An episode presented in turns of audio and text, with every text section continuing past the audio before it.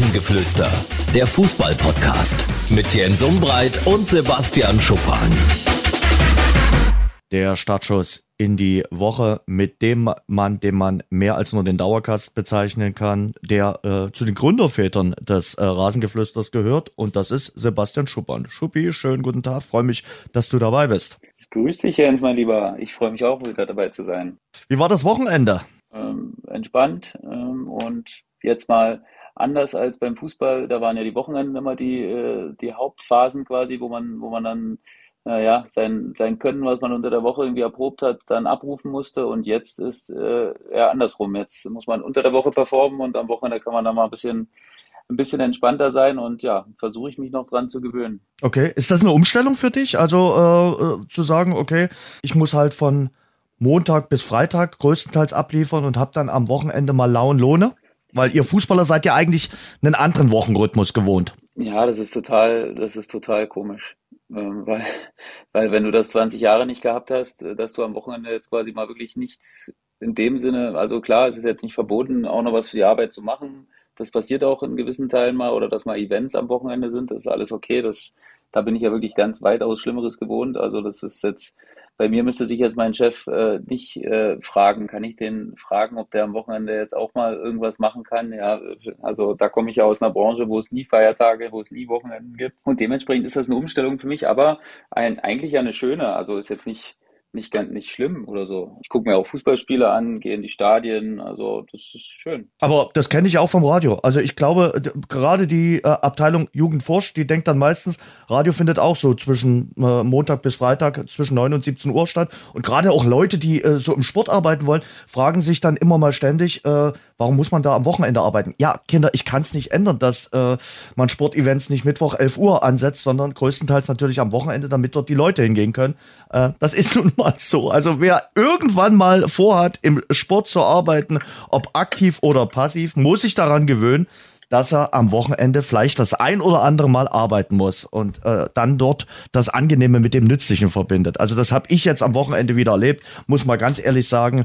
Äh, der Samstag war ein, ein toller Tag äh, und überall, wo ich gewesen bin, äh, da merktest du, die Menschen hatten so ein Lächeln auf den Lippen wenn du das erste Mal nach 237 Tagen wieder ein Fußballspiel, ein Pflichtspiel gewinnst, äh, der Verein aus der Stadt, wo ich nun mal herkomme, dann, dann bewirkt das irgendwas und das hat man hier wirklich gemerkt. Die, die Stadt hat tief durchgeatmet. Ja, das glaube ich. Ich meine, das ist jetzt auch für den Fußball ist das ja eine Ewigkeit. Ne? Da reden wir ja nicht wirklich über mhm. ein paar Wochen, wo du nicht gewonnen hast, sondern der erste Sieg des Jahres und du bist schon in der zweiten Hälfte des Jahres. Das sagt natürlich schon alles über die Sehnsüchte, die dann in einem lungern auch über so lange Zeit und ja, ist doch schön. Also habe mich sehr gefreut, dass man diesen äh, Bann mal durchbrochen hat und ähm, ja, jetzt ist natürlich dann spannend zu sehen, was das auslöst. Da bin ich gespannt, wie sich, wie die Mannschaft damit umgeht. Es war auf, auf jeden Fall an diesem Wochenende so eine ganz besondere Stimmung in dieser Stadt. Wir haben gerade Kaisermania für die, die es jetzt äh, nicht wissen, Roland Kaiser insgesamt in den zwei Wochen jetzt mit sechs Konzerten. Und diese Konzerte äh, in Dresden sind für ihn, aber sind auch für die Stadt immer was ganz Besonderes, immer ausverkauft. Ich sag mal so 13.000 Leute bei einem Konzert immer dabei. Und es ist eine ausgelassene Stimmung. Alle sind gut drauf, alle haben so ein Lächeln auf den Lippen, alle singen mit. Und es ist eine gigantische Party. Und äh, wenn du mich vor sechs, sieben Jahren gefragt hast, ob ich dorthin gehe, hätte ich gesagt, niemals. Und äh, äh irgendwann 2017, 2018 hat mich auch dieses Fieber erfasst und ich finde es einfach großartig. Und ähm, ja, gehört irgendwie äh, zu dieser Stadt äh, seit vielen Jahren wie der Striezelmarkt und wie Dynamo, muss man einfach so sagen. Und du hast jetzt quasi die Dauerkarte übers, über den ganzen Sommer und ja, das will ich jetzt, das will ich dabei. nicht sagen, aber ich war mehr als einmal. Sagen wir es so. Sagen wir es so. Ah, ja. Lass uns mal über Fußball reden. Da gab es einige Geschichten. Erster Spieltag äh, Fußball-Bundesliga. Was war für dich so die Hauptschlagzeile? Ja, also da müsste ich eigentlich fast direkt mit dem Freitag anfangen. Also das war schon sehr eindrucksvoll. Ohne dass jetzt hier Overreaction Monday ist, wie wir beide das immer schön sagen, ne, fand ich das schon sehr, sehr, sehr besonders und auch in der Art und Weise, wie es passiert ist, dann sehr eindrucksvoll von den mhm. Bayern. Also ich war, habe ich ja gerade gesagt, da unterwegs am äh, Freitagabend bei eben erwähnter Kaiser Venja und er äh, habe dann Nachrichten bekommen Und äh, nach zehn Minuten schrieben mir die Leute schon, ja, man kann es eigentlich abschalten. Meisterschaft schon entschieden. So. Und äh, da frage ich mich natürlich, ähm, ja, werden wir in dieser Saison nur einen Tabellenführer haben? Also werden die Bayern das Ding durchziehen? Also es war ja wirklich souverän von Anfang bis zum Ende. Und man muss ja sagen, das war jetzt nicht der VfL Bochum oder der FC Augsburg, sondern das war der amtierende Europa League-Sieger. Also mit Eintracht Frankfurt schon eine Mannschaft, der man in dieser Saison einiges zutraut. Ja, klar. Also ich meine, wir dürfen es wirklich nicht überbewerten. Ne? Es war ein grandioses Spiel dabei und es war wirklich auch ein unterirdisches Spiel der Eintracht. Das muss man auch ehrlich sagen. Also das war wirklich Vogelwild, was, was da teilweise auf dem Platz passiert ist. Also das, ja, das war ein Zusammenspiel aus, aus beiden Sachen. So wie es immer nicht nur eine klare Meinung zu was gibt, äh, ist es eben auch diesmal ein Zusammenspiel dieser zweier Umstände gewesen. Bayern hat extrem flexibel gespielt, ähm, wirklich. Also diese vier Spieler vorne, Musiala, äh, Thomas Müller, Serge Gnabry und äh, Sadio Mané, die waren gefühlt überall. Also ich glaube, in Frankfurt ist immer noch Leuten schwindelig heute von diesem Freitag, weil die sich einfach so variabel aufgestellt haben. Immer wieder einer geht, einer kommt. Und ähm, die Frankfurter hatten unglaubliche Probleme, dann das Tempo aufzunehmen, was dann vom anderen Spieler äh, in der Zwischenzeit aufgenommen wurde, standzuhalten. Und es war dann quasi wirklich nicht aufzuhalten, dieser, dieser Zug nachher, wenn es dann schon 2-3-0 steht und die Bayern natürlich dann eine traumwandlerische Sicherheit im Passen haben und dann natürlich auch mal ein paar Aktionen machen, die man nicht so erwarten kann, dann war es wirklich so, dass die Frankfurter da nicht rausgekommen sind. Es gab eine Situation, da stand es 2-0 für die, für die Bayern, da hat Lindström, glaube ich, eine Riesenchance auf 2-1 zu stellen. Mhm. Dann, glaube ich, will ich das mit dem Stadion mal sehen. By the way, äh, Stimmung unglaublich. Also mhm. un unglaublich, habe ich lange nicht auch so über ein TV so rüber äh, gesendet bekommen. So, das war Gänsehaut pur, wirklich auch vorm Fernseher. Normal musste irgendwie im Stadion sein, um das wirklich dann auch äh, begreifen zu können. Aber das war unglaublich, was die da für eine Stimmung gemacht haben. Aber die Mannschaft konnte leider, konnte leider der Qualität äh, der Ränge konnte, konnte sie nicht standhalten. Jetzt frage ich mich aber natürlich, äh, Nagelsmann hatte ja eigentlich nur drei, vier Wochen, um das mit dieser Mannschaft äh, einzutrainieren, dieses neue System, das eben nicht mehr alles auf den Stoßstürmer, also einst äh, Robert Lewandowski, äh, ausgerichtet ist. Geht das dann so schnell, dass die äh, Mechanismen so greifen? Das hat ja auch im Supercup in Leipzig schon so gut funktioniert. Ja, es ist eben äh, eine Sache, die natürlich sehr viel schneller geht, wenn du Erfolgserlebnisse dazu hast. Ne? Es ist natürlich viel mhm. schwieriger, mhm. wenn du irgendwie am Anfang keine Offensive kreieren kannst und dann dadurch irgendwie Probleme hast, äh, dann, dann sinkt so ein bisschen die Überzeugung der Spieler, dass es vielleicht eine gute Idee ist, das so zu machen. Aber der Einstieg ist jetzt natürlich nahezu perfekt gewesen von der Gefährlichkeit und auch von der Variabilität. Ich glaube, diese vier Spieler im Speziellen passen auch sehr gut zusammen, ne, weil sie wirklich unglaublich variabel sind. Jeder sich auch auf der äh, Position des anderen für gewisse Zeit auch wohlfühlt. Und ähm, da gibt es jetzt keinen Ego-Spieler oder so in diesen, auf diesen vier Positionen ne, oder mit diesen, mit diesen vier Spielern. Und es wird auch andere Probleme wieder kreieren. Was machst du mit Coman? Wo kannst du Sané einplanen? Ne? Das sind ja natürlich Themen, die die Bayern dann trotzdem auch haben, weil du kannst ja nicht alle Spiele mit diesen vier Spielern spielen. Und da muss man dann, mhm. halt, da wird Jürgen Nagelsmann natürlich sich auch Gedanken gemacht haben, wie das ist, weil Kingsley Coman ja doch ein Spieler ist, der die Linie braucht und die Linie sucht und dann da auch in seine gefährlichen Dribblings reinkommt. Und da muss man sehen, inwieweit er diese Position spielen kann oder inwieweit dann in gewissen Spielen dann auch wieder zum klassischen System mit Außenspielern übergegangen wird.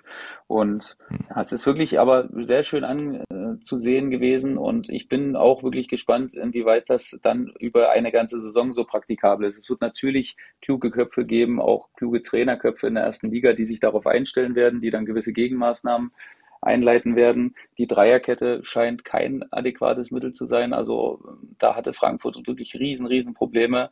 Ich glaube auch Leipzig hat im Supercup erst mit einer Dreierkette gespielt und das scheint nicht das Mittel der Wahl zu sein und äh, Deswegen, da werden Leute was rausfinden oder was gegen finden. Und dann ist die Frage, ähm, Julian Nagelsmann ist ja auch ein Trainer, der dann manchmal auch schon wieder zwei, drei Schritte voraus ist. Hat man dann da wieder ein Gegenmittel dagegen? Sehr gespannt. Also das ist auf taktisch dann auf sehr hohem Niveau, was wir dann hier sprechen. Wie siehst du Leroy Sané aktuell? Also ich, ich sag mal, das ist jetzt nicht unbedingt ein Gewinner der ersten Wochen der Saison gewesen. Ja, das ist natürlich jetzt eine schwierige Situation für ihn, aber das zeichnet ja dann auch die Spieler aus. Ne? Du kannst jetzt natürlich dich in die Ecke verziehen und kannst ein äh, paar Tränchen verdrücken und sagen, äh, wie schlimm das für dich ist, dass die anderen jetzt so gut spielen, oder du machst es halt äh, auf dem Platz und versuchst halt für dich dann deine Leistung zu bringen und zu und dem Trainer dann auch da zu verdeutlichen, ey, ich kann sowohl das System als auch andere Systeme, als auch egal was für ein System quasi an mir kommt es nicht vorbei. Das ist dann natürlich auch manchmal ein Prozess, wo man ein bisschen Geduld braucht, weil wenn die Mannschaft jetzt gut funktioniert, am Anfang gibt es noch nicht so viele englische Wochen, da äh, belässt man dann oftmals auch das so, was so gut funktioniert. Äh, da spricht ja erstmal auch nichts dagegen. Und dann muss man eben schauen. Ich meine, man sieht es ja jetzt auch, ne, Masraoui kommt von Ajax, den, den hat man eigentlich sehr entgegengefiebert, weil er eben so ein offensiver Verteidiger ist und Pavard macht jetzt einfach drei Tore in drei Spielen und äh, zeigt jetzt mhm. auch so in dem Sinne, hey, na, ich bin auch noch da, auf mich könnt ihr aussetzen, ich bin auch verlässlich, noch ein guter Spieler. Und das ist eben genau die Situation, die du auch als Trainer haben willst, dass sich die Spieler dann so verhalten, wie jetzt Pavard zum mhm. Beispiel. Und äh, ich meine, Sané hat ja im äh, Supercup dann auch am Ende überragend gemacht, dann macht er das 5-3, macht einen Deckel drauf wenn es weiter so funktioniert, dass die Spieler sich gepusht fühlen und dann ihre Leistung auch in manchmal nur 12 oder 15 oder 35 Minuten zeigen, dann wird es sehr gefährlich für die anderen Mannschaften. Für Frankfurt wird es natürlich jetzt nicht einfacher unbedingt. Jetzt geht es gegen den Champions League-Sieger am äh, Mittwoch im äh, Supercup. Von daher ist das jetzt eine gute Sache, dass sie jetzt sagen, okay, jetzt kommen wir mal weg von der Bundesliga und weg von diesem, man muss schon sagen, Debakel. Also so ein 1 zu 6 zum Auftakt willst du natürlich nicht haben. Wie siehst du das Spiel jetzt am Mittwoch in Helsinki gegen Real? Ja, ich glaube, dass es gut ist, dass die Frankfurter jetzt das Spiel schnell haben. Einerseits, um nicht groß drüber nachdenken zu können. Du gehst sofort auf die Reise. Du bist wieder zurück in deinem Europacup-Feeling quasi oder im Euroleague-Feeling und hast jetzt dieses Supercup-Spiel, was natürlich auch extrem äh, cool ist. Und ich hoffe, dass sie dann auch das wieder so vom Mindset her hinkriegen, dass sie dann auch wieder ihre internationale Performance äh, auf dem Rasen kriegen. Und dann glaube ich schon, dass es auch wieder gut sein kann, dass man dann für die, für das darauffolgende Bundesligaspiel da wieder mit einem besseren Gefühl reingeht, weil das hockt schon in den Knochen drin, ne? wenn du so vorgeführt wirst. Das ist nicht unbedingt ein schönes Gefühl als Fußballer, weil da, das ist ja mehr als ein Klassenunterschied gewesen und das möchtest du natürlich nicht gerne akzeptieren, wenn du auch in der Champions League spielst. Borussia Dortmund, der Vizemeister mit einem kann man es Arbeitserfolg äh, bewerten. Das 1 zu 0 gegen Bayer Leverkusen. Ich glaube, es war wichtig, weil äh, Borussia Dortmund natürlich für eine Menge Schlagzeilen rund um äh, den grünen Rasen sorgt. Das Drama um Alea, dann Adeyemi jetzt auch ver verletzt, dann kommt äh, Modest, äh, dann äh, Nico Schulz, äh, da gibt's auch diverse Gerüchte. Also ähm, der, der, der BVB hat aktuell schon eine Menge Baustellen. Deshalb glaube ich, waren sie ganz froh, dass sie die, die Aufgaben im Pokal sehr souverän gelöst haben bei 1860 München und jetzt auch mit einem Erfolgserlebnis gegen Bayer Leverkusen, die ja nun auch keine schlechte Mannschaft sind, gestartet sind. Ja, definitiv. Das war, glaube ich, jetzt, oder man hat den Durchatmer der Dortmunder Verantwortlichen quasi bis hierher gehört. Das war natürlich äh, sehr, sehr wild, in, ohne dass es jetzt großartig selbst verschuldet war vom, vom BVB. Ähm, da mussten sie mit vielen Nackenschlägen zurechtkommen. Und wenn du dann trotzdem deine Spiele gestaltest, so wie sie es gemacht haben, dass du relativ souverän im Pokal weiterkommst oder sehr souverän. Und jetzt das Spiel ist natürlich auch direkt eine, eine harte Nuss gewesen mit Leverkusen. Das war dann am Ende auch durchaus glücklich. Aber am Ende hey, 1-0 gewonnen, kein Gegentor. Das ist erstmal top, daraus kannst du viel ziehen. Ist auch für die anderen Spieler wichtig äh, zu merken, hey, selbst wenn der ein oder andere fehlt, sind wir trotzdem auf einem, auf einem Niveau, wo wir sagen können, äh, das können wir überbrücken, die Zeit. deswegen glaube ich, sind sie happy und müssen jetzt gucken, dass sie, dass sie da die, die Nachverpflichtungen machen oder die eben die Anpassungen machen, die sie brauchen, um äh, bis zur Rückkehr dieser, dieser Spieler weiterhin auf dem höchsten Level zu performen. Wie siehst du denn Modest? Also ich sag mal, ich hätte gedacht, dass sie das nicht machen, weil er eben schon 34 Jahre ist. Jetzt kriegt er einen Einjahresvertrag, eben dieses eine Jahr, was möglicherweise aller auszufallen droht. Ähm, dass er Tore schießen kann, hat er beim ersten FC Köln hinlänglich bewiesen, speziell auch in der letzten Saison. Ist das eine, eine gute Verstärkung für den äh, BVB in dieser Spielzeit? Ist äh, Modest auch ein Kandidat, den du in der Champions League ohne äh, große Gewissensbisse bringen kannst? Ich weiß es nicht, Jens. Ich habe da zwei verschiedene Richtungen in meinem, in meinem Körper und in meinem Kopf dagegen wo ich denke, einerseits passt es gut, andererseits nicht. Also ich glaube, es war eine unglaublich schwierige Situation für die Verantwortlichen, weil was mhm. verpflichtest du jetzt für einen Spieler? Ne? Du musst ja gucken, dass es dann doch relativ kurzfristig gehalten ist, weil du ja natürlich einen absoluten Platzhalter äh, da auf, dem, auf der Position hast. Das heißt, es kommt mhm. ja auch nicht jeder Spieler mit dem Wissen, dass Haller irgendwann zurückkommt. Ne, das ist erstmal die erste äh, Schwierigkeit. Und dementsprechend äh, würde ich jetzt das Profil von Anthony Modest schon fast als perfekt bezeichnen äh, für den BVB. Ein Spieler, der äh, ein bisschen älter ist, der die Erfahrung hat, der sich jetzt auch nicht groß Gedanken macht, dass er jetzt äh, da vor 80.000 jede Woche spielen muss und da mit dem Druck irgendwie, das kennt er aus Köln, der weiß, was auf ihn zukommt. In der Bundesliga sehe ich es noch als nicht so problematisch ehrlich gesagt, weil ich glaube, dass der BVB da echt viel, viel Ballbesitz hat, wie immer und sich viele Chancen kreieren wird und er natürlich ein absoluter Abschlussspieler ist, vor allen Dingen was Eingaben angeht. Da macht ihm natürlich kaum jemand was vor in der Bundesliga. Die Frage ist dann natürlich, was in der Champions League ist, wenn der BVB jetzt nicht immer nur die Mannschaft ist, die den, die den Takt bestimmt und da auch mal durchaus stärkere Gegner kommen, bin ich mir nicht sicher, dass er auch so in dieses Kurzpassspiel vom BVB reinpasst, in dieses, in dieses äh, mit dem Rücken zum Torball halten, und ähm, dann da so ins Spiel eingebunden werden kann, wie es jetzt Naler zum Beispiel macht. Da bin ich schon ein bisschen unsicher darüber, aber grundsätzlich gibt es, glaube ich, jetzt keine perfekte Lösung für den BVB. In der Kürze ist das natürlich ultra schwierig, da was, was hinzuzaubern und in, äh, in Anbetracht dessen haben sie es sehr gut gemacht, finde ich. Finanziell ist es ja auch nicht ganz einfach. Also sie haben ja für äh, die Neuverpflichtung doch ein bisschen äh, Kohle auf den Tisch des Hauses gelegt und äh, da war, glaube ich, auch jetzt nicht mehr ganz so viel übrig. Deshalb, ich glaube, auch durch die ganze Aller-Situation ist man dann bei Raum zurückgezogen ähm, und hat gesagt, nee, wir brauchen jetzt erstmal noch einen äh, Stürmerersatz und ja, in der Preiskategorie ist er dann sicherlich kein schlechter, der Anthony Modest, äh, zumal er eben auch die Bundesliga kennt und äh, da keine Eingewöhnung äh, groß braucht. Er weiß, was hier in äh, Deutschland abgeht und wenn du dir jetzt einen Spieler, ich sag mal aus Spanien, Italien oder Frankreich ausgeliehen hättest für das eine Jahr, der hätte ja trotzdem erstmal so ein bisschen Akklimatisierung gebraucht. Genau, das war so die Krux, glaube ich, auch an der Sache. Ne? Wenn, klar kommt man da schnell auf das Thema Laie am Ende hin, aber mhm. du brauchst. Das hatte ich gedacht. Ein Jahr Alcázar, die typische äh, Alcázar-Situation, dass du ja so ein äh, von dem Format äh, leist, was sie ja damals mit ihm auch gemacht hatten. Sowas wäre natürlich äh, denkbar gewesen, aber andererseits, äh, wie sieht's dann aus? Da musst du ja eigentlich eher einen jüngeren Stürmer, du holst ja nie einen, du leist ja selten einen älteren Stürmer aus der auch relativ schnell funktioniert. Und klar würde man sich wünschen, dass es dann bei Alcázar so schnell funktioniert, aber das weißt du natürlich auch immer nicht. Und du kannst es dir auch als BVB eigentlich nicht erlauben, äh, Experimente einzugehen jetzt in dieser Zeit und zu sagen, du hoffst, dass der und der dann funktioniert. Da ist der BVB schon zu groß, um das, um das zu machen.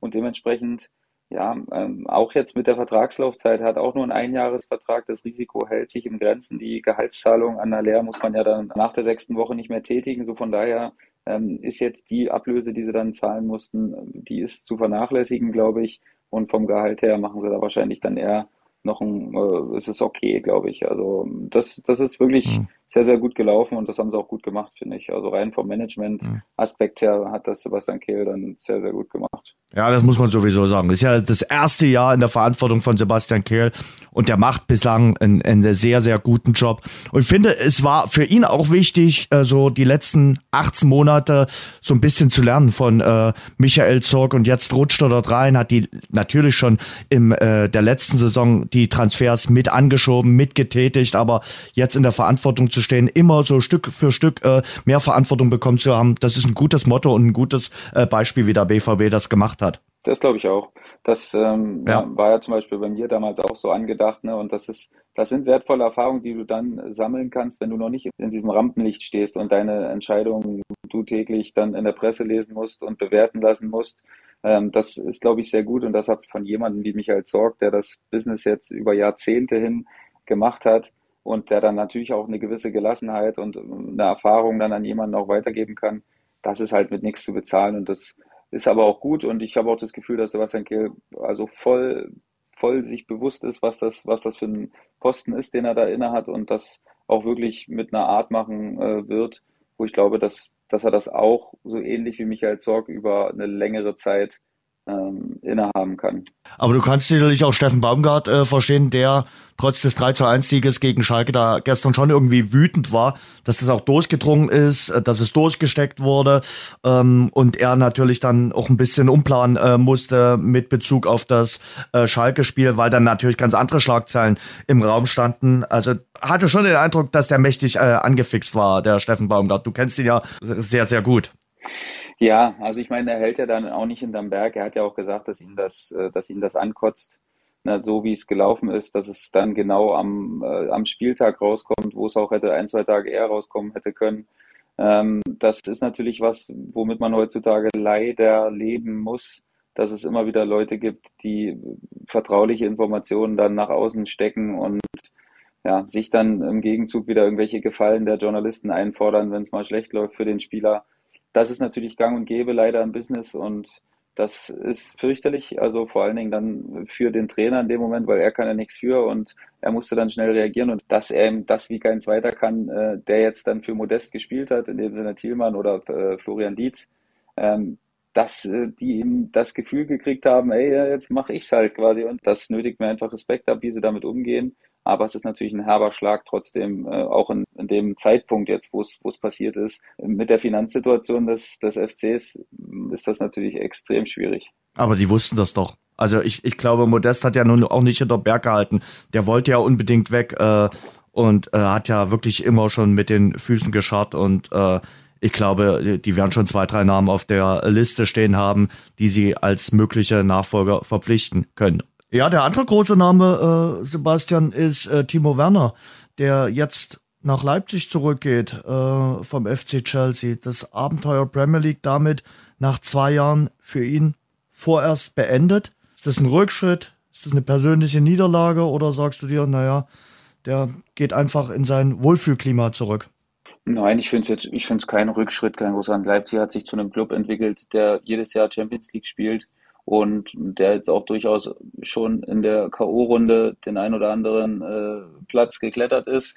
Und von daher finde ich es jetzt, nein. Also es ist natürlich auch, er ist natürlich ein bisschen der Opfer der Umstände geworden, ne, dass äh, Thomas Tuchel dann kam und ähm, vielleicht nicht die absolut notwendigste Verwendung für ihn hatte, die, die er sich dann auch vorgestellt hat. Da sind ja die Spieler dann auch mit gewissen Erwartungen ausgestattet und ähm, die wurden dann nicht erfüllt. Und hm, würde ich es ihm jetzt nicht negativ auslegen, dass er dann wieder in die, in dieses Umfeld, wo er sich auskennt, wo die Leute ihn auch sehr wertschätzen, also das würde ich ihm nicht negativ auslegen, dass das, dass man dann da zurückkehren möchte. Also finde ich, finde ich absolut verständlich und glaube, gibt Leipzig dann auch nochmal eine schöne, eine schöne weitere äh, Möglichkeit, äh, da noch variabler zu spielen. Das wollte ich gerade sagen. Für Leipzig ist es natürlich ein brutaler Transfer. Also die haben sich David Raum geholt, äh, jetzt Timo Werner. Also da ist schon äh, einiges äh, in den letzten äh, Tagen und Wochen passiert, nachdem sie zunächst mal zurückhaltend am Transfermarkt äh, agiert haben, was die Zugänge betrifft. Haben sie sich da dann wirklich jetzt äh, auch zwei sehr namhafte Nationalspieler geholt. Absolut. Also ich meine, David Raum ist natürlich ein unglaublicher Spieler, also alles in höchstem Tempo, ein toller linker Fuß, eine tolle Flanke, also jeder Stürmer müsste den sich eigentlich in Watte packen, mit nach Hause nehmen und äh, gucken, dass dem nichts passiert. Das wäre ganz, ganz wünschenswert. Wenn ich jetzt Stürmer wäre, würde ich den wirklich in Watte packen, jeden Tag. Der zimmert dir die, die Flanken auf, auf den Schädel und du musst nur noch äh, hinhalten. Das ist wirklich cool. Und jetzt halt mit Timo Werner nochmal einen Spieler, den ich finde, den gibt's noch nicht im Leipziger äh, Sturm mhm. vorne. Ne? Ähm, Silva ist eher ein Spieler, der so äh, mit seiner Torgefährlichkeit und seinem Instinkt äh, kommt und äh, Kunku ist gefühlt ein Spieler, der auch über alles, der auch mal über die Seite kommen kann, ähm, der sich auch mal ein bisschen fallen lässt und äh, Timo Werner eben jemand, der mit seiner absoluten Schnelligkeit und seinem Antritt besticht und diesen Hochgeschwindigkeitsfußball von, von RB Leipzig dann eben auch sehr gut verkörpern kann und dementsprechend äh, absolut stimmig. Mhm. Was ist denn jetzt mit Hertha BSC, um mal äh, zu Berliner Stadtmeisterschaft zu kommen? Union hat äh, zum vierten Mal in Folge das Derby gewonnen, 3 zu 1. Und Hertha, da kann man schon von dem krachenden Fehlstart sprechen. Ja, ich weiß, erstes Bundesligaspiel, aber im Pokal auch ausgeschieden. Hm, es hätte besser laufen können für Sandro Schwarz. Das erstens und für Freddy Bobic, ich glaube, der hatte sich auch nach dem Ende der letzten Saison gedacht, boah, bloß gut, dass hm. die vorbei ist. Ne? Jetzt machen wir einen schönen Neustart, neuer Trainer und dann nochmal alles ein bisschen auf links drehen während der Vorbereitung und dann halt mit neuem Personal und neuem Wind äh, in die Saison starten und äh, sitzt jetzt nach einer Woche quasi oder nach einer guten Woche da und wird denken, dass, dass er im falschen Film ist. Das ist natürlich wirklich ganz, ganz übel gelaufen. Verlierst da dieses Pokalspiel, wo du schon geführt hast, wo du schon klar in Front warst und äh, jetzt das Derby. Also für die Fans ist das natürlich auch ein, absoluter Start zum Vergessen und das wolltest du natürlich überhaupt nicht. Und ja, ich bin gespannt, wie jetzt auch die Mannschaft damit umgeht, weil das ist natürlich wirklich nicht leicht. Glaubst du, dass Felix Magath jetzt schon ein bisschen in der Teetasse unruhig rührt und äh, nach Berlin schaut? Oder sagst du, nee, äh, aufgewärmte Sachen wird Felix Magath nicht nochmal anrühren? Nein, glaube ich nicht. Ich glaube, der Felix, der ruht in sich selbst und hm. ähm, weiß, dass es vielleicht im März oder im April dann nochmal äh, den ein oder anderen Verein in Not geben wird, äh, dem man ja widmen kann. Und also ich denke, der ist wirklich die Ruhe selbst. Mhm. FC Augsburg ist für mich äh, auch in dieser Saison so ein Fall, wo ich sage, uh, die müssen extrem aufpassen. Das ist mit äh, Enrico Maaßen natürlich ein ambitioniertes äh, Projekt, der von der dritten Liga jetzt in der erste Liga gekommen ist und äh, die haben den Auftakt gleich mal komplett versemmelt gegen den SC Freiburg. Ich hatte es letzte Woche schon äh, gesagt, um den FC Augsburg mache ich mir äh, in dieser Saison echt größte Sorgen. Die müssen auch noch ein bisschen was tun aus meiner Sicht personell.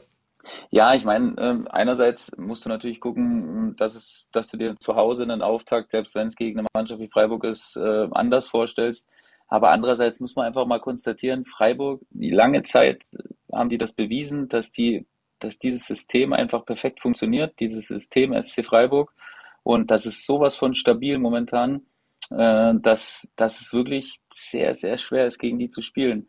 Und klar willst du dann trotzdem nicht 4-0 verlieren, aber Freiburg ist wirklich ein verdammt guter Gegner mit einer verdammt guten Identität.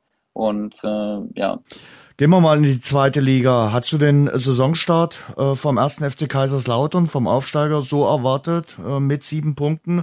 Also du hast sie ja auch in der Relegation äh, gesehen, mit mir zusammen, das Relegationsrückspiel man muss schon sagen, Dirk Schuster war der richtige Move dort. Und natürlich haben die sich im Sommer jetzt auch ein paar Spieler geholt, die sicherlich den einen oder anderen Euro gekostet haben über das Insolvenzverfahren. Und mit den ganzen Auswirkungen haben wir auch hier schon ausführlich gesprochen, dass das so ein Geschmäckler hatte. Aber sportlich macht's Kaiserslautern natürlich gut. Sehr gut. Also ich meine, das ist natürlich auch Dirk Schuster Fußball, wie er lebt und lebt. Ne? Sehr viel äh, Kompaktheit und ähm, braucht dann eben auch die Spieler, die, die dann in der richtigen Situation das Richtige machen. Die hat er natürlich auch mit, mit Wunderlich, der sehr erfahren ist, äh, mit Terence Boyd, der jetzt auch schon große Erfahrungen in der zweiten Liga gesammelt hat. Die schieben immer wieder an und dazu halt dieses hungrige Volk mit, ähm, mit Ritter, mit Hanslik, mit Nihus. Das ist natürlich eine Mannschaft, die wirklich, äh, die wirklich gerade in sich stimmig wirkt und deswegen ähm, bin ich jetzt nicht grundsätzlich total überrascht, aber klar, sieben Punkte, das hätte wahrscheinlich auch jeder unterschrieben in der Pfalz. Was traust du denn grundsätzlich für die Saison gesehen dem ersten FC Kaiserslautern zu? Nichts weiter als den Klassenerhalt, glaube ich. Ich denke, das wird sich auch nochmal ein bisschen relativieren. Die werden auch nochmal fahren. Also Aufstiegseuphorie. Auch dieser gute Saisonstart pegelt sich dann ein. Ja, ja, klar. Das ist äh, Kaiserslautern ist natürlich ein Verein, der sich und, und ihre Anhänger, die sich selbst natürlich logischerweise in der ersten Liga sehen, und nie damit zufrieden sein werden, dass sie in der zweiten Liga oder gar jetzt wie letzten Jahre in der dritten Liga spielen. Aber ähm, nichtsdestotrotz muss man demütig sein, äh, froh sein, dass man wieder da ist und jetzt eine schöne Saison spielt, in der man hoffentlich wenig Sorgen hat. Und ähm, dann kann man natürlich sukzessive gucken, dass man sich wieder oben ranzieht. Aber ich glaube, diese Saison ist man gut beraten, damit schnell die Klasse zu halten und dann zu schauen, wie man die Mannschaft weiter verstärkt. Dann lass uns mal äh, alle drei äh, Aufsteiger durchgehen. Kaiserslautern hast jetzt schon ein bisschen was gesagt. Erster FC Magdeburg, ähm, ein Sieg, zwei Niederlagen, im Pokal ausgeschieden. Sie wollen natürlich ihren Stil weiter äh, behalten und wollen ihrem Stil treu bleiben. Jetzt gegen äh, Kiel haben sie natürlich auch eine rote Karte gehabt, also haben äh, lange Zeit zu zehn gespielt. Aber die merken natürlich gerade auch, ah, zweite Bundesliga ist dann doch ein bisschen was anderes als äh, dritte Liga. Klar merken sie das, Jens. Das ist auch normal. Und ich glaube auch, dass, äh, wenn du jetzt mit Leuten aus Magdeburg sprechen würdest, dass die jetzt nicht erstaunt sind, dass die Liga doch sehr gut ist. Also das wissen die, aber die haben eben eine Identität geschaffen, in der sie sich wiederfinden, mit ihrer Art und Weise zu spielen. Und da finde ich es jetzt auch trotzdem gut, dass sie jetzt da noch nicht nach, äh, nach einem mäßigen Saisonstart, sagen wir mal so, dass sie davon jetzt abkommen und das alles überdenken. Sie haben die Spieler daraufhin verpflichtet. Sie haben äh, ihre klare Vereinsphilosophie quasi so ein bisschen darauf abgezielt, so wollen die spielen. Das ist die äh, Möglichkeit, wo sie die größte Wahrscheinlichkeit sehen. Und dementsprechend, ja, muss man jetzt da überhaupt noch nicht unruhig werden. Ne? Das äh, war klar, dass es einen gewissen Anpassungsprozess geben wird und dann muss man halt schauen, inwieweit äh, man dann vielleicht den ein oder anderen äh, kleinen Änderungspunkt einbringt, ohne dass man sich komplett verliert darin. Äh, und ja, da muss man, da muss man einfach schauen. Das wird halt ein Kampf. Das war von Anfang an allen klar, glaube ich, dass es, dass es jetzt keine Saison wird, in der man da gleich wieder oben äh, mitmarschiert, sondern da geht es um Klassenerhalt und das muss man schaffen und dann äh, ist erstmal die erste Pflicht getan. Nur um den Klassenerhalt geht es auch für Eintracht Braunschweig. Die haben natürlich den äh, Saisonstart versemmelt, mal ausgenommen den Pokal, haben wir vorhin schon drüber gesprochen, sind gegen Hertha BSC weitergekommen. Aber in der Liga läuft es natürlich alles andere als erfreulich. Also da schießen sie nicht mal ein Tor. Also 0 zu 6 Tore. Jetzt haben sie gegen den Ex-Trainer verloren, SV Darmstadt 0 zu 1. Was macht ihr denn Hoffnung bei Eintracht Braunschweig? Ja, Hoffnung macht mir, dass Micha schon weiß eigentlich, was in Krisen vonnöten ist, um wieder sich Erfolgserlebnisse zu holen. Vor allen Dingen übers Training natürlich, ne, hart zu trainieren, sich diese Härte im Training anzueignen, um dann wirklich durch nichts überrascht werden zu können im Spiel. Und da hat er schon immer einen sehr guten, eine sehr gute Handhabe, was das angeht. Aber man darf natürlich auch mal auf das Programm gucken. Das war jetzt nicht gerade die leichtesten Gegner, die da, die da gewartet haben. Ne? Ich glaube, in der HSV, Heidenheim und Darmstadt, ich meine, da können wir mal gucken, wo die gestanden haben in der letzten Saison. Das ist dann schon eher oberes Regal. Und klar mhm. wünschst du dir jetzt da nicht mit keinem Tor äh, dazustehen und null Punkten. Aber ja, das war eben dann wirklich eine sehr gute Anzahl von Gegnern und jetzt müssen sie natürlich gucken, dass sie trotzdem irgendwie dann mal das erste Erfolgserlebnis einheimsen. Und das allergrößte Sorgenkind ist wahrscheinlich Arminia Bielefeld, oder? Also äh, für die Arminia äh, sieht's auch nicht besonders gut aus. Jetzt wieder verloren und äh, stehen auch ohne einen Zähler da. Äh, der neue Trainer Uli Forte hat gesagt, so eine Situation hat er selbst noch nicht erlebt. Ich sag mal, das wird ordentlich stürmisch und der muss natürlich jetzt Ergebnisse liefern, aber das nächste Spiel gegen den HSV, gibt's auch einfachere Aufgaben. Also bei deinem Ex-Verein, das ist ja nun mal die Arminia aus Bielefeld, ist es unruhig. Ja, also da ist es jetzt genau das umgekehrte Verfahren wie bei Braunschweig. Braunschweig hatte eben sehr gute Gegner. Arminia hatte eigentlich Gegner, wo man sagt, da könnte man auch sehr gut rausstarten.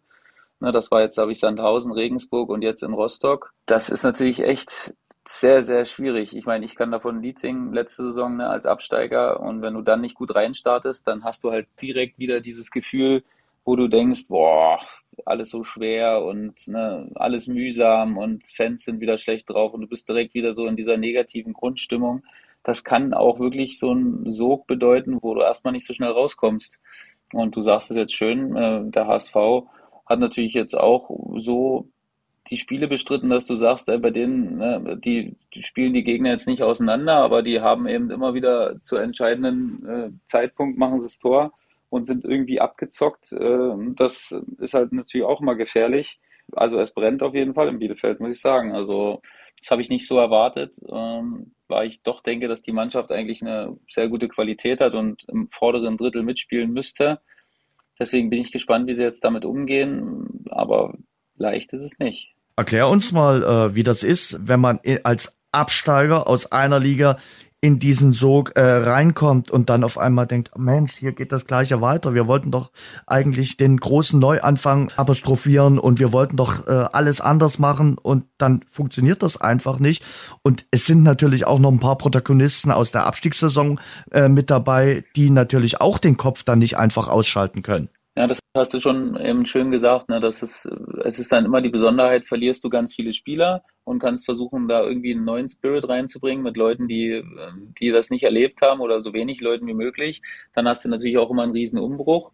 Ähm, aber bei Arminia war es jetzt ähnlich wie bei uns in der letzten Saison äh, bei den Kickers, dass du eben äh, viele Spieler behältst und einerseits sagt man sich dann natürlich, ah, das ist cool, da hast du nicht so eine riesen, da hast du nicht so eine riesen Rotation im Kader und äh, viele Spieler kennen sich, aber du hast eben den Nachteil, wie du es jetzt schön gesagt hast, dass du eben äh, viele Spieler dabei hast, die eben eine schwierige Saison hinter sich hatten. Und wenn die neue dann eben auch so anfängt und du dann wieder in diesem Modus bist, dann geht natürlich bei vielen Spielern so, bist du, du bist sofort wieder in diesem negativen, du siehst alles negativ, ne? Du hattest jetzt eine Vorbereitung, die ist dann okay gewesen, da konnte man das ausblenden, aber dann gehen die Spiele wieder los und dann siehst du dich jeden, jeden Tag wieder und dann ist es auch manchmal dann kurz mal egal, ob da jetzt ein anderer Trainer in der Kabine sitzt oder nicht, sondern das macht man ja auch unter sich aus. Und äh, da zweifelt man dann auch so ein bisschen an sich. Und das hat eben auch nicht nur bei uns, sondern jetzt auch bei der äh, Arminia dazu geführt, dass eben dann das Selbstvertrauen nicht so da ist und dass du dann nicht so locker mit so Rückschlägen umgehst. Und da musst du dich dann halt irgendwie rauskämpfen. Also gibt es keinen einfachen Weg raus aus der Sache. Du musst es dir über Erfolgserlebnisse holen und dann musst du schauen, dass du, dass du in die Spur kommst, so schnell wie möglich. Ja, und äh, du, du sagst das gerade äh, vollkommen richtig, auch mit dem, mit dem Trainer. Da kannst du dann einen neuen Trainer haben und trotzdem wird der natürlich auf alte Dinge dann auch immer wieder angesprochen, auf alte Negativserien. Hab's ja jetzt auch in Dresden miterlebt. Markus Anfang konnte am allerwenigsten für die für diese Negativserie, wurde natürlich darauf immer angesprochen. Und ähnlich ist es äh, bei euch mit Ziegler gewesen. Der wurde dann natürlich auf den Negativtrend, der immer weiter anhält, angesprochen. Und es wird jetzt auch bei Uli Forte nicht anders sein in Bielefeld.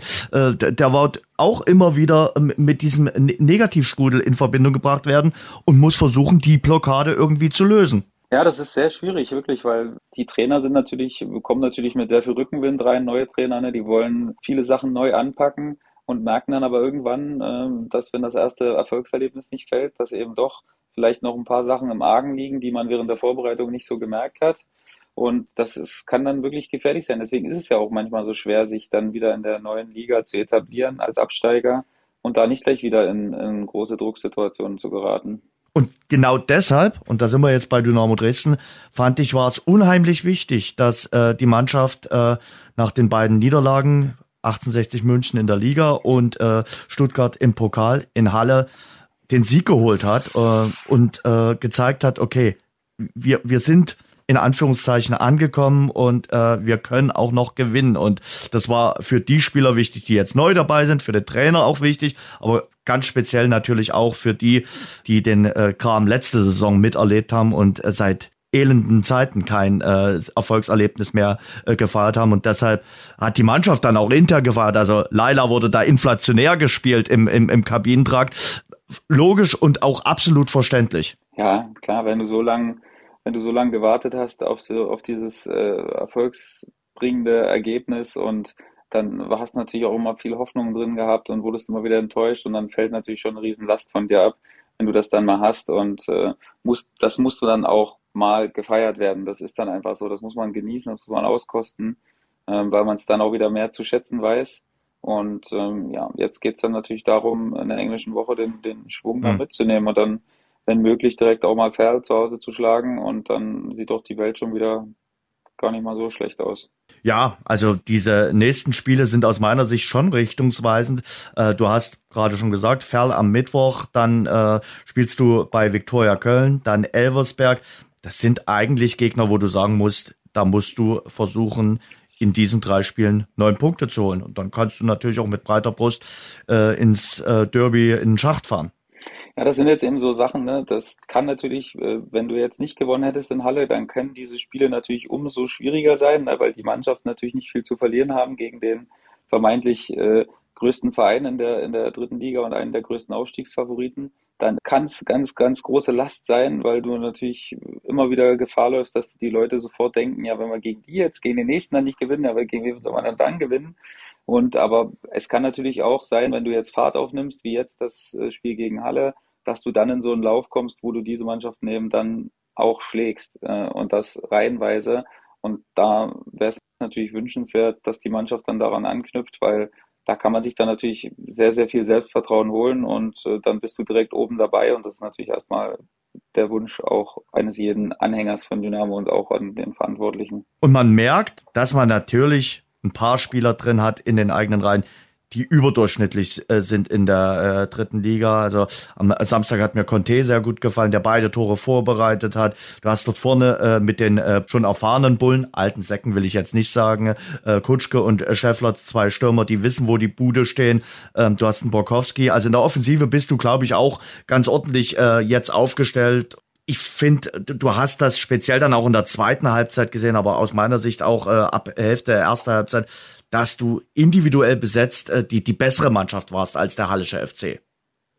Ja, das wird wahrscheinlich auch häufiger so passieren in den, in den nächsten Wochen und Monaten, dass es so ist. Aber das allein ist halt im Fußball manchmal nicht genug, um die Spiele zu gewinnen. Aber ich sehe es hm. ähnlich wie du. Kutschke und Scheffler sind natürlich zwei absolute Rammböcke vorne, ne, die auch eine körperlich große Präsenz haben, wo du dann sowohl äh, mit der Brechstange mal spielen kannst, mit beiden, wenn es mal nötig ist als aber auch äh, sie ihre Kräfte, weil sie ja beide jetzt äh, schon im älteren Trimester sind, wo du dann auch ein bisschen haushalten kannst und wo beide haben natürlich auch ein bisschen unterschiedliche Stärken. Ne? Das ist das ist gut.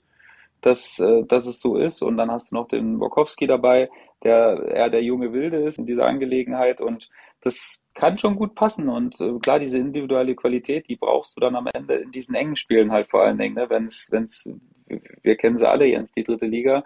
Wenn es dann in diesen Abnutzungskampf irgendwann geht im Laufe der Saison, dann gewinnst du viele Spiele über individuelle Qualität, weil du eben jemanden hast, der mal eine Aktion macht und das Spiel entscheidet. Ganz, ganz wichtig, äh, um aufzusteigen. Das brauchst du. Und ähm, das ist eine gute Voraussetzung, aber die muss trotzdem erstmal umgesetzt werden. Ja, es ist ein weiter, weiter Weg und wir sind wirklich in der Anfangsphase und das ist jetzt auch äh, alles erstmal natürlich die Anfangssituation. 1860 zeigt aber, okay, äh, in dieser Saison äh, wollen die Löwen wirklich hoch. Also äh, Dresden gewonnen, jetzt so ein knapper Sieg äh, gegen Oldenburg, aber eben auch gewonnen. Also von daher, in der Liga läuft es ordentlich für die Mannschaft von Michael Kölner. Ja, ich meine, jetzt müssen sie auch dieses Jahr, ne? Also das war jetzt jedes Jahr, hat man immer gedacht, äh, die sind einer der Top-Favoriten. Und ähm, ja, jetzt müssen sie dem auch mal gerecht werden am Ende des Tages. Also da kommen sie jetzt nicht drum rum im dritten Jahr jetzt mhm. hintereinander. Und da müssen sie, da müssen sie jetzt Gas geben. Und es gab genügend Vereine, die in den letzten Jahren immer wieder diese Probleme hatten dann ne, nach einem guten Saisonstart. Und da darfst du dann natürlich nicht zuzählen. Aber ich sag mal so, die, die Favoriten, Ingolstadt 1860, jetzt auch äh, in Ansätzen Dynamo Dresden, sind schon ganz ordentlich rausgekommen äh, und haben schon Erfolgserlebnisse gefeiert. Äh, weil wir Halle erwähnt hatten äh, in Bezug auf das Spiel gegen Dynamo Dresden. Äh, beide Ostduelle jetzt verloren in Zwickau und gegen Dresden. Und man merkt, ich glaube auch so, wenn man die Mannschaft spielen sieht, das wird eine schwierige Saison für den Hallischen FC. Ja, also war eben auch ein großer Umbruch jetzt, ne? ein bewusster Umbruch auch, ja. den man machen wollte, ähm, um dann neue Energie in die Mannschaft zu kriegen.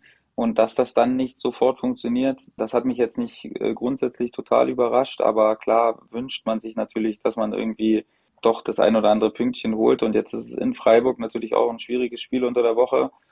Freiburg immer sehr unangenehm als Mannschaft, trotzdem haben auch schon wieder ihre vier Punkte geholt. Ne? Die sind auch sehr gefestigt was das angeht und das wird dann ungleich äh, schwieriger. Keine einfache Situation äh, für den äh, Hallischen FC und ja, wir haben ja jetzt, du hast schon gesagt, eine englische Woche in äh, der dritten Liga. Ich glaube so, ja, in zwei, drei Wochen bildet sich da dann auch so ein erstes Bild, äh, mit wem man oben rechnen kann und äh, wer eher den Blick nach unten richten muss, äh, weil wir über Dresden gesprochen haben, weil wir auch kurz Ingolstadt erwähnt haben. Der dritte Absteiger, äh, Erzgebirge Aue, spielt jetzt anfangs erstmal unentschieden gerne, äh, 1 zu 1. Äh, wird Timo Rost jetzt nicht ganz so zufrieden sein mit äh, den äh, zwei Pünktchen? Ja, wahrscheinlich nicht. Da hast du recht. Ähm, Osnabrück ist natürlich trotzdem auch eine starke Mannschaft. Ne? Die haben mir im Auftaktspiel auch äh, ziemlich gut gefallen muss ich sagen. Und ähm, ja, dementsprechend glaube ich schon, dass es auch da wie bei Halle eben so ist, dass du schon extrem viele neue Spieler hast und äh, am Ende ist Timo auch kein Zauberer. Ne? Das braucht trotzdem alles seine Wiederholung und er hat natürlich auch dann einen speziellen Spielstil für sich selbst äh, auferlegt, der natürlich auch nicht von heute auf morgen sofort funktioniert. Aber es wird natürlich einfacher, wenn Sachen am Anfang funktionieren, weil da dann das Vertrauen der Mannschaft in diese Idee halt auch größer wird. Und dementsprechend mhm. kann man es natürlich negativ sehen jetzt, wie man kann aber auch sagen, haben noch nicht verloren. Es wird dann äh, darüber entscheiden, was man für ein Mensch ist quasi, ne? Aber wenn du jetzt gewinnst, dann, dann hast du halt fünf Punkte und dann ist es so wieder okay, aber klar, die Unentschieden helfen dir auf Dauer natürlich nicht weiter, das ist, das ist auch klar. Beim Kollegen Schuppan ist das äh, Glaswasser doch immer halb voll als halb leer, oder? Immer also du würdest das, also das positiv sehen und sagen, okay, Absolut. siehst du. Ähm, eine Sache will ich äh, zum Schluss noch mit dir äh, ansprechen. Äh, in der Vorbereitung, und das wird jetzt auch viel diskutiert, äh, hat es das gegeben, da hat man äh, Bodycams äh, mal eingesetzt. Äh, zum Beispiel auch beim Spiel Köln gegen Mailand. Äh, auch die Schiedsrichter wurden mit solchen Bodycams äh, ausgestattet. Steffen Baumgart, über den wir vorhin auch schon ein bisschen gesprochen haben, hat gesagt, er, er ist Traditionalist, er hält nichts davon. Aber ich sag mal, gerade die, die, die Generation unter 25, unter 20, die wollen natürlich ganz andere Perspektiven sehen. Die wollen vielleicht auch Perspektiven sehen, wie sie sie auf der Playstation äh, geboten bekommen. Was sagst du dazu? Die Bilder sind schnell, sehr wackelig, aber es ist eben ein komplett neuer Eindruck, den man vom Spiel bekommt. Naja, ich bin ja ein Verfechter davon. Also grundsätzlich kann ich verstehen, wo Baumi daherkommt. Aber ich finde, es äh, taugt viel dazu, den Leuten zu zeigen, wie schnell dieses Spiel wirklich ist, wenn du es spielst. Ne? Also man sieht es natürlich am Fernsehen, es ist immer leicht zu sagen, da muss er doch da hochspielen, der ist doch ganz frei, da sehe ich doch hier von meinem Fernseher ganz klar. Aber auf dem Platz ist das alles andere als klar. Da musst du so in Millisekunden Entscheidungen treffen. Und ähm, dass diese Spieler auf höchstem Niveau dann trotzdem so hinkriegen, das spricht halt für sie, ne? Das ist, das ist auch klar. Und dementsprechend, glaube ich, hilft das schon zu verstehen, vor allen Dingen dem gemeinen Fußballfan, wie schnell dieses Spiel gespielt wird ne? und mhm. wie wenig Zeit man dann wirklich hat. Und äh, vor allen Dingen, was die zentralen Mittelfeldspieler da leisten, das ist dann wirklich schon herausragend und auch eindrucksvoll. Also du bist Befürworter äh, des Ganzen. Bist du auch Befürworter, ja. dass man noch mehr in äh, Kabinen äh, rein sollte, auch, äh, ich sag mal, live vor dem Spiel, während der Halbzeit oder sollte es auch ein paar Punkte geben, wo die Mannschaft unter sich ist? Ich sag mal, in der Zeit heute, äh, wo Dokus gedreht werden, wo alles Mögliche auch für die sozialen Netzwerke festgehalten wird, hast du doch als Fußballer kaum noch einen Punkt, wo du mal sagen kannst, okay, jetzt sind wir hier nur unter uns. Nee, da bin ich wieder total gegen. Also ich hm. finde, die Kabine ist Heiligtum, da hat keiner was drin zu suchen. Ne, ähm, so eine Doku, ja, okay, da muss man sich halt überlegen, ob man das, ob man diese Einblicke gewähren will. Ne, aber so jetzt Interviews und so eine Halbzeit, davon halte ich auch überhaupt nichts. Was soll da rauskommen? Du bist da voll im Tunnel noch und dann sollst du da irgendwas erzählen, da kann doch nur Käse bei rauskommen. Ja, nee, da bin ich wirklich absolut gegen. Also da habe ich auch eine ganz klare Meinung und hm. finde auch nicht, dass wir das forcieren sollten, dass da, weil wie du sagst, ne, das Leben der Spieler hat sich sowieso schon extrem eingeengt, ähm, was man irgendwie im, im, im, freien Bewusstsein führen kann. Und wenn wir da jetzt auch noch in die Kabine gehen, dann, dann äh, drehen uns die Spieler irgendwann durch und das wollen wir auch nicht. Ja, es ist schon faszinierend. Also kennst ja nun auch noch von früher, aber wie die auf Schritt und Tritt teilweise mit Kameras, mit Smartphone begleitet werden, die Fußballer. Und das da reden wir auch manchmal von der dritten Liga. Das ist ja beim, beim FC Bayern noch inflationär äh, anders und, und größer und ausartender, äh, was da alles gefilmt wird. Und, und du musst ja ja jedes Wort und jede Geste und alles Mögliche überlegen, weil du bist eigentlich gläsern. Ja, das ist eben eine Sache, die sich so entwickelt hat. Äh, ich meine, die die Technik gibt es auch her, ne, dass man überall verfolgt werden kann, aber es ist natürlich äh, so ganz, ganz, ganz schwierig zu handeln, vor allen Dingen für die sehr bekannten Spieler. Die können ja quasi nichts, die, also ich meine, das ist ja auch nur Menschen, ne, die machen auch mal Fehler, die trinken auch mal einen über den Durst oder, oder machen mal irgendwas Unüberlegtes und du wirst dann gleich am Pranger gestellt und dann musst du dir von Leuten anhören, die in ihrem Leben auch nicht viel richtig gemacht haben, wie doof das doch ist. Und das geht natürlich schon an die Substanz, weil es einfach unnötig ist. Ähm, man muss mhm. natürlich wissen, wenn man sich in diesem Spiel Social Media bewegt, dann darf man sich teilweise trotzdem nicht über die Sachen, die dann da passieren, beschweren, weil man ist ja auch wirklich dabei. Ne? Man, man, man befeuert das ja auch, indem man was preisgibt von sich. Und dementsprechend ist es äh, eine Sache, damit muss man dann klarkommen. Wenn man sich dafür entscheidet, dann muss man auch mit den negativen Auswirkungen klarkommen. Und wenn man das nicht kann, dann sollte man auch konsequent sagen, ich mach's nicht. Also mhm. das ist dann eine Grundsatzsache, aber grundsätzlich kann man sich daher ja nicht entfliehen, dass dich jederzeit jemand aufnehmen kann, egal wo du bist. Und das ist mhm. natürlich uncool, weil das ja eigentlich auch so ein bisschen gegen die persönlichen Rechte eines jeden vorgeht. Ne? Also ich, wenn ich dich jetzt, äh, wenn du vom Sender rauskommst, die ganze Zeit filme, dann würdest du dich auch irgendwie komisch vorkommen, ne? wenn ich da hinter dir herrenne quasi und versuche dein Leben irgendwie äh, zu dokumentieren. Das ist dann schon. Wer will das Gefühl. sehen? Der will sehen, ja klar, aber ich meine nur so vom Grundsatz her, ne, ist das schon was, was einem nicht gefällt und naja, dementsprechend mhm. ist es, es ist ein ganz schwieriges Thema. Ja, ähm, aber ich frage mich eben auch, äh, natürlich, wenn du zwei, dreimal verloren hast, dann gehst du auch nicht vor die Haustür dann abends irgendwie und musst ja sagen, okay, wir bleiben zu Hause, weil bringt ja nichts, weil mich äh, irgendwie einer doof anspricht auf äh, die heutige 0 zu 1 Pleite, bleibe ich zu Hause. Und wenn dann so eine lange Niederlagenserie hast, bleibst die ganzen Wochen zu Hause oder äh, setzt du da eine Perücke auf oder wie machst du das? Ich bin ja da relativ straight und ich meine, ob man jetzt unbedingt feiern gehen muss oder so, das ist dann halt eine Sache, da ist es auch schon ein bisschen entspannter geworden. Früher war das ein absolutes No-Go. Heute sehe ich viele Jungs, die auch mal rausgehen nach Niederlagen. Muss dann jeder mit sich selbst ausmachen, inwieweit das, inwieweit das für ihn okay ist.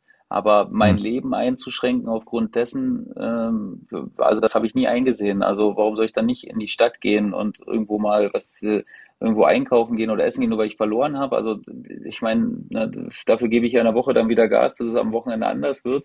Aber wenn ich jedes Mal wüsste, dass nur wenn ich gut trainiere, dass ich dann auch, dass wir dann auch das Spiel gewinnen, ja, das wäre zu einfach. So, und deshalb mhm. habe ich nie eingesehen, mein Leben deswegen einzuschränken. Wie gesagt, dieser Part, ob man jetzt abends sich volllaufen lassen muss, irgendwo in der Disco, ja, nee, sicher nicht. Also das, da gibt's schlauere Wege, das zu machen, wenn man es unbedingt machen will. Aber ähm, ja, grundsätzlich halte ich davon nichts, äh, dass man sich dann vorhalten lassen muss, äh, was man denn hier macht bei der Grütze, die man zusammenspielt. Sowas hat man ja oft gehört. Das habe ich auch oft gehört, aber da musst du halt auch relativ scharf gegengehen, weil wenn du dir das bieten lässt, dann, äh, ja, wie du sagst, dann schließt du dich halt wirklich dann nach einer Niederlage für fünf Tage ein, gehst nur zum Training, gehst wieder heim und irgendwann drehst du durch. Und das will ja keiner das ist es dann auch nicht wert.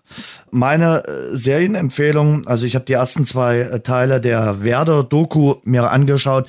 Ja, äh, wir haben jetzt äh, schon inflationär viele äh, Fußball-Dokus äh, gesehen auf den unterschiedlichsten Anbieterplattformen. Aber es ist ganz interessant, auch natürlich aus dem Gesichtspunkt, dass äh, Markus Anfang, der ja äh, zu äh, Anfang der letzten Saison noch Trainer in Bremen war, jetzt hier in Dresden ist, um da mal so einen Einblick zu bekommen, der, in den vielen Ansprachen sehr emotional wirkt. Frage ich mich immer, ist der in jeder Ansprache so emotional? Nutze ich das dann so ein bisschen ab? Keine Ahnung. Aber das kann ich empfehlen. Ähm, das ist so eine, eine Serie, die ich mir sicherlich auch weiter angucken werde. Ähm, und ähm, ist ganz interessant, sage ich mal. Sehr schön, Jens. Werde ich vielleicht mal reingucken, wenn ich Zeit habe. Siehst du, habe ich heute mal noch eine Serienempfehlung gegeben, weil ich äh, denke, der Kollege Schuppan ist momentan eher mit dem Beruflichen beschäftigt und genießt auch ein bisschen äh, den schönen Sommer in Würzburg und Umgebung. Oh, der ist wirklich schön, Jens. Also fast schon ein bisschen zu trocken, aber es ist schon mhm. sensationell, was wir für ein, was wir für ein Wetter haben. Und äh, ja. ja. das muss man dann auch lange Zeit. Ich ja. sitze immer lang draußen, ich bin früh wach jeden Tag und ähm, genießt dann diese Zeit jetzt wirklich des, des schönen Wetters. Also so ein schöner Sonnenaufgang am Morgen, wenn es so schön ruhig ist. Wir wurden da relativ abgeschieden. Das kann man schon auch für sich nutzen und äh, daraus irgendwie was Starkes ziehen. Ich sag mal, gerade für unsere trockenen Wälder und äh, für die äh, Feuerwehren so ein bisschen Regen täte schon ganz gut. Aber ich bin auch bei dir, dieses äh, wunderbare Wetter, diesen wunderbaren Sommer, solange wir ihn noch haben, den sollten wir auf jeden Fall genießen. Ich freue mich auf unsere nächste gemeinsame Folge im Rasengeflüster. Sebastian, es hat wieder großen Spaß gemacht. Danke dir für deine Einblicke. Ich wünsche dir eine schöne Woche und auf Wiederhören, würde ich mal sagen. Vielen, vielen Dank, mein lieber Jens. Ja, wünsche ich dir auch und wir sehen, hören und sprechen uns. Da freue ich mich. Danke dir. Danke, ciao. Das war das Rasengeflüster, der Fußball-Podcast. Danke fürs Zuhören. Abonniert uns bei Spotify, Apple Podcast und überall dort, wo es Podcasts gibt. Mehr auch im Netz unter rasengeflüster.de.